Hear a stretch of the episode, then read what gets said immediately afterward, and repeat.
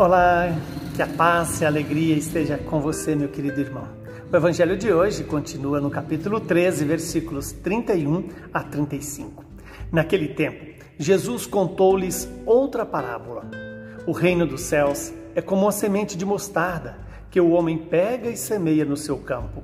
Embora ela seja a menor de todas as sementes, quando ela cresce, fica maior do que as outras plantas e torna-se uma árvore, de modo que os pássaros vêm e fazem ninhos nos seus ramos.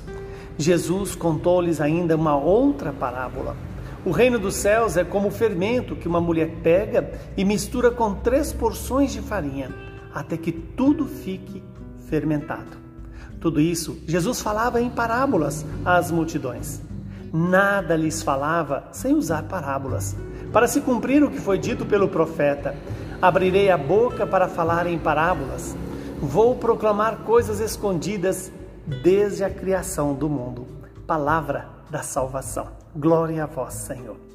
Louvado seja Deus por esta palavra, que ela perdoe os nossos pecados e nos conduz à vida eterna. Estamos diante das parábolas que Jesus quer, com as quais Jesus quer instruir a nossa vida.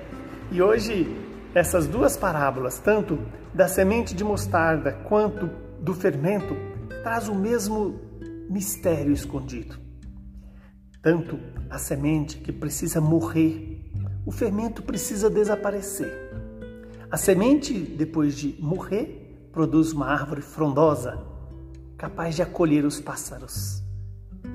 E o fermento, escondido na massa, traz uma nova leveza naquela massa e um sabor também que agrada ao paladar. É esse o papel do cristão: ter coragem de morrer para si, para transformar-se numa árvore frondosa, uma árvore que acolha a toda a criação e seja sinal da misericórdia de Deus. Estamos diante de, um mistério que Deus convida a mim e a você a fazer parte o mistério do reino de Deus onde Deus governa, onde Deus ilumina, onde Deus santifica, onde Deus nos dá a vida eterna. Que o Espírito Santo nos ilumine e nos dê a graça de deixar Deus nos fazer consumir para dar um novo sabor ao mundo, à nossa família, à nossa vida, à nossa história.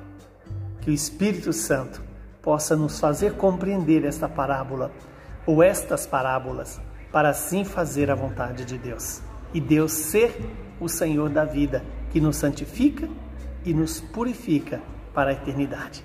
Abençoe-nos o Deus Todo-Poderoso, que é Pai, Filho e Espírito Santo.